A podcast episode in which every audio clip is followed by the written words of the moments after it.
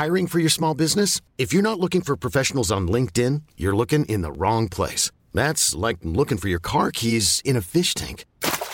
LinkedIn helps you hire professionals you can't find anywhere else, even those who aren't actively searching for a new job but might be open to the perfect role. In a given month, over 70% of LinkedIn users don't even visit other leading job sites. So start looking in the right place. With LinkedIn, you can hire professionals like a professional. Post your free job on linkedin.com slash achieve today.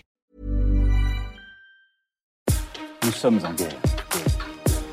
Moi, moi, je, personnellement, je m'étouffe. Accélère Accélère Ils sont aux ordres du pognon Faut laisser la star tranquille.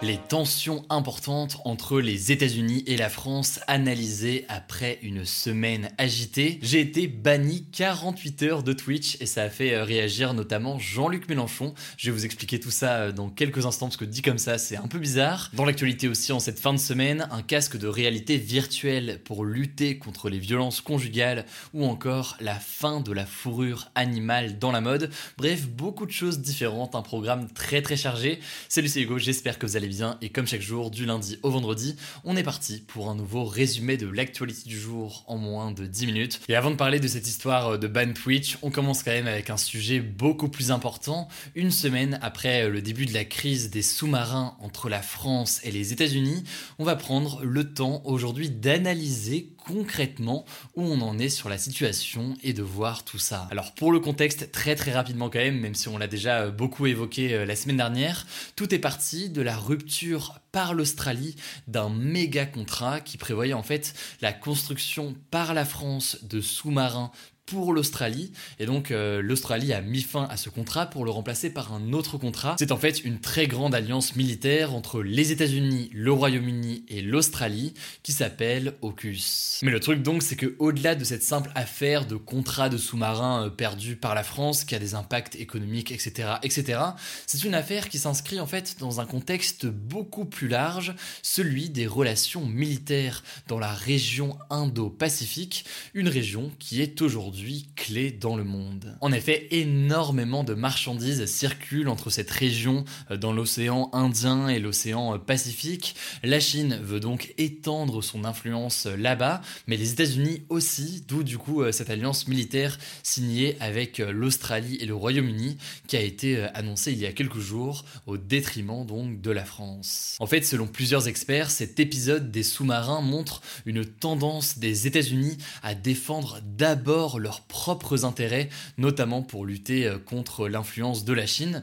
Pour ça, donc, leur stratégie, c'est de multiplier les partenariats. Il y a eu celui-ci donc qu'on vient euh, d'évoquer. Il y a eu encore un autre exemple là en fin de semaine, ce vendredi, puisque les États-Unis ont lancé des discussions autour d'un autre partenariat avec euh, l'Australie, l'Inde et le Japon, qui s'appelle le Quad, pour coopérer là aussi dans la région. Et donc tous ces partenariats, eh bien, les États-Unis sont prêts à les multiplier et à les faire et à les signer euh, tant que c'est en fait avantageux pour eux, y compris dans des cas où ça déplaît à certains de leurs alliés euh, historiques. Dans le cas donc ici ces derniers jours, l'allié historique qui se retrouve trahi, eh bien c'est la France. Selon euh, beaucoup d'experts, cette situation pousse donc aussi la France à essayer de repenser sa stratégie militaire. En effet, la France seule, c'est un budget militaire 15 fois moins important que le budget militaire américain. Et du coup, ces dernières années, eh bien, la France pousse pour une plus forte coopération militaire entre les différents pays de l'Union européenne, car euh, actuellement, eh bien, chaque pays développe surtout euh, son armée de son côté. Il n'y a pas forcément énormément de choses qui sont euh, mises en commun. Et donc, ça fait débat, hein, vous l'imaginez, ça fait pas l'unanimité, mais un certain nombre de responsables politiques poussent pour qu'il y ait davantage de coopération militaire entre les armées de l'Union européenne. En tout cas, Emmanuel Macron et le président américain Joe Biden se sont ont eu euh, au téléphone cette semaine. Ils ont cherché à apaiser les tensions, mais les traces restent profondes. Jeudi, sur France Info, le ministre de l'économie Bruno Le Maire a estimé que l'Union européenne ne pouvait, je cite, plus compter sur les États-Unis pour garantir sa protection. Le ministre des Affaires étrangères aussi, euh, Jean-Yves Le Drian a estimé que la sortie de cette crise diplomatique prendrait du temps et qu'il fallait des actes de la part des États-Unis. Ça c'est donc pour les tensions entre la France et les États-Unis.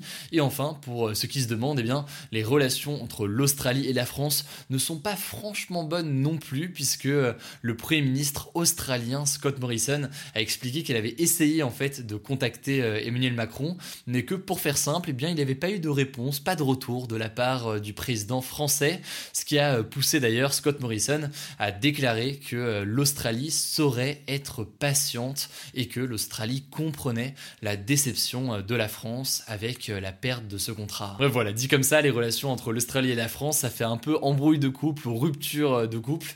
en tout cas, c'est assez intéressant, plus sérieusement, de comprendre que c'est pas juste une affaire de sous-marin, que derrière, il y a des vrais enjeux géopolitiques et euh, des vraies décisions qui doivent être prises sur le positionnement de la France vis-à-vis, par exemple, des États-Unis. Certains responsables politiques, on en parlait cette semaine, ont reproché à Emmanuel Macron d'être, euh, selon eux, pas assez dur avec euh, le président américain et pas assez exigeant sur ces différents sujets. Quoi qu'il en soit, c'est donc des éléments qui vont faire débat aussi dans les prochains jours. Et vous le savez, logiquement, on va vous tenir au courant. Alors maintenant, on va parler d'un autre sujet. Mon live Twitch jeudi soir ne s'est pas vraiment passé comme prévu. Euh, ça a même fait réagir donc Jean-Luc Mélenchon. On va donc débriefer tout ça parce que en vrai, au-delà de mon cas précis qui est pas forcément très important ou très intéressant, je trouve, euh, ça soulève par contre des vraies questions. Alors pour ceux qui n'ont pas suivi, en fait hier sur Twitch, je diffusais et j'expliquais euh, le débat entre le leader de la France insoumise, Jean-Luc Mélenchon, et Éric Zemmour, le tout donc en live. C'est quelque chose que je fais régulièrement en fait sur Twitch, que ce soit lors de discours, de débats ou autres. Vous avez peut-être déjà vu des formats comme ça euh, avec moi ces derniers jours euh, sur Twitch. Et c'est un format que je trouve en fait très intéressant pour euh, commenter et pour expliquer donc des choses en direct. Mais le truc c'est que le débat hier était organisé et diffusé par BFM TV et la chaîne n'a pas vraiment apprécié que des streamers, que ce soit Sardoche, Danny Caligula, etc., diffusent comme ça le débat sur Twitch. Du coup, BFM TV a signalé les lives pour violation de droits d'auteur. Ils ont signalé aussi du coup ma chaîne, ce qui a contraint Twitch à me bannir 48 heures de la plateforme, euh, ce qui est prévu en hein, par Twitch dans ce genre de situation. C'est une forme de sanction en cas de violation de droits d'auteur. Alors suite à ça, disons les termes, c'est parti un petit peu dans tous les sens, notamment euh, sur Twitter. Ça a beaucoup fait euh, réagir, mais au-delà donc de mon cas précis, ça pose en fait des vraies questions. En effet, là on approche de l'élection présidentielle, des débats, il va y en avoir beaucoup et je considère que c'est assez essentiel que ces débats soient accessibles et soient commentés pour euh, des personnes qui seraient euh, notamment sur Twitch et qui autrement d'ailleurs ne regarderaient pas forcément euh, ces débats-là à la télévision et rendre voilà l'actualité accessible. Ça a toujours été la mission de la chaîne de Hugo Decrypt avec toute mon équipe et ça passe aussi, je pense, par ce format de suivi en quelque sorte de l'actualité en direct. Au passage d'ailleurs là-dessus, c'est intéressant de noter que la télévision aussi peut parfois diffuser du contenu qui vient d'internet. Je sais par exemple que quand moi j'ai interviewé Emmanuel Macron euh, sur ma chaîne YouTube en direct en 2019, et eh bien BFM TV avait demandé à récupérer euh, mon live et à le diffuser en direct sur euh, leur chaîne de télévision. Donc ça peut arriver aussi d'une certaine façon dans les deux sens. Alors dans le cas précis d'hier, il me semble que BFM TV a complètement le droit de signaler les contenus et de couper notamment mon live comme ils l'ont fait. Au final, bah, c'est les règles hein, aujourd'hui qui existent et c'est eux qui organisent l'émission, c'est eux qui la produisent, qui la payent, etc. Bref, ils sont dans leur droit le plus complet. Il n'y a pas de problème particulier de ce point de vue-là, si ce n'est que, eh bien, selon moi, ça pose aussi des questions puisque ça freine d'une certaine façon l'accès au débat politique, y compris euh, le débat politique auprès des jeunes. Et d'ailleurs, il semblerait même que BFM TV soit conscient de ça puisque euh, ils ont euh, réagi d'une certaine façon aujourd'hui. En gros, ce matin, le candidat à l'élection présidentielle Jean-Luc Mélenchon, et qui faisait donc partie de ce débat face à Éric Zemmour hier, a tweeté en me mentionnant et en mentionnant aussi Sardoche et Danny Caligula, qui sont deux des autres streamers euh, bannis pour demander à ce qu'on puisse continuer à streamer comme ça euh, des débats politiques sans être euh, donc sanctionné et banni là en l'occurrence par exemple par BFM TV. Et un peu plus tard, il a tweeté que Marc-Olivier Fogiel, donc le directeur général de BFM TV, il a répondu, je cite, qu'il allait regarder comment concilier à la fois les règles et l'énergie des streamers qu'il trouve stimulante. Alors dit comme ça, c'est donc un peu flou, mais peut-être qu'il y aura donc une solution sur le long terme. En tout cas, quoi qu'il en soit, Et au-delà de cette initiative de Jean-Luc Mélenchon et de cet échange euh, sur lequel chacun peut se faire euh, son avis et peut euh, directement en débattre, de mon côté, dans les prochains jours, je vais prendre contact avec les principales grandes chaînes pour essayer de voir comment avancer et continuer à vous proposer ce genre de contenu sur Twitch qui me paraît assez important, notamment là à l'approche de l'élection présidentielle. Et de toute façon, vous inquiétez pas, du coup ma chaîne était bannie 48 heures, ça veut dire que ce week-end elle sera de retour et du coup la semaine prochaine il y aura le retour du format de conférence de rédaction euh, en direct. On continue à travailler sur notre émission hebdomadaire sur Twitch qui va arriver euh, bientôt et donc je vais vous reparler euh, prochainement. Bref, plein de belles choses qui arrivent donc pour notre chaîne directement sur Twitch.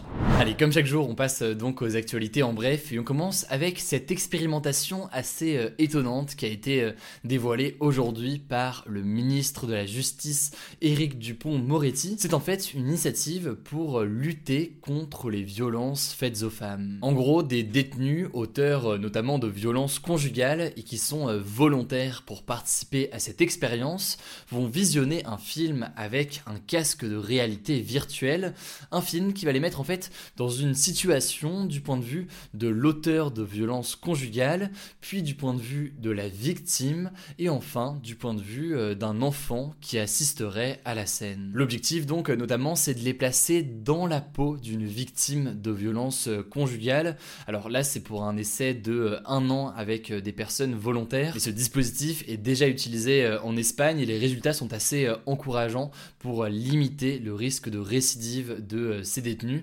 On verra donc ce qu'il en est là-dessus dans les prochains mois. La deuxième information majeure aujourd'hui, c'est l'arrestation en Italie d'une personnalité importante de l'Espagne. Il s'agit de Carles Puigdemont. En gros, cet élu catalan avait organisé un référendum en Catalogne sur l'indépendance de cette région qui est aujourd'hui une région euh, espagnole.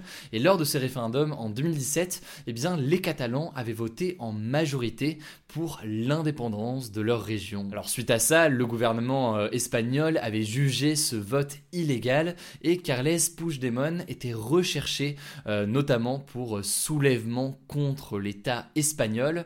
On attend donc maintenant de savoir s'il va être transféré de la police italienne à la police espagnole, auquel cas donc il retournerait euh, à ce moment-là en Espagne et pourrait être jugé par la justice espagnole pour soulèvement contre l'État. Alors décidément aujourd'hui les actualités sont très européennes, on part euh, désormais à Berlin pour la troisième actualité, on vous en parlait il y a quelques jours, les élections fédérales pour élire euh, donc les députés allemands ont lieu ce week-end et à cette occasion eh bien l'activiste pour le climat Greta Thunberg est à Berlin, elle a manifesté avec des milliers d'Allemands pour faire pression sur les candidats et demander plus de mesures pour le climat.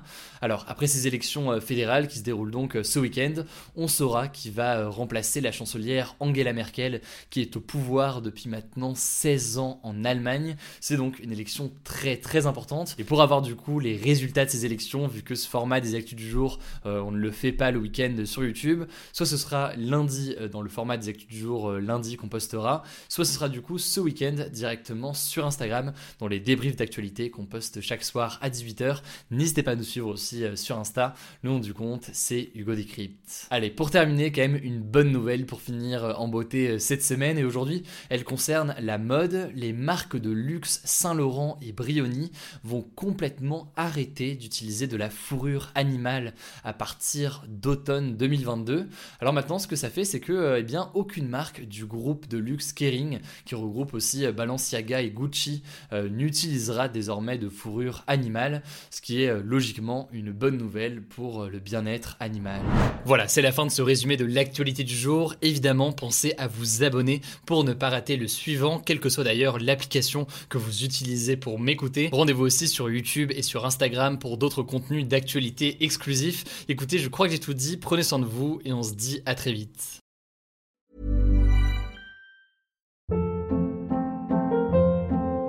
Hold up. What was that? Boring. No flavor. That was as bad as those leftovers you ate all week. Kiki Palmer here, and it's time to say hello to something fresh and guilt-free. Hello Fresh. Jazz up dinner with pecan-crusted chicken or garlic butter shrimp scampi. Now that's music to my mouth. Hello Fresh. Let's get this dinner party started. Discover all the delicious possibilities at hellofresh.com.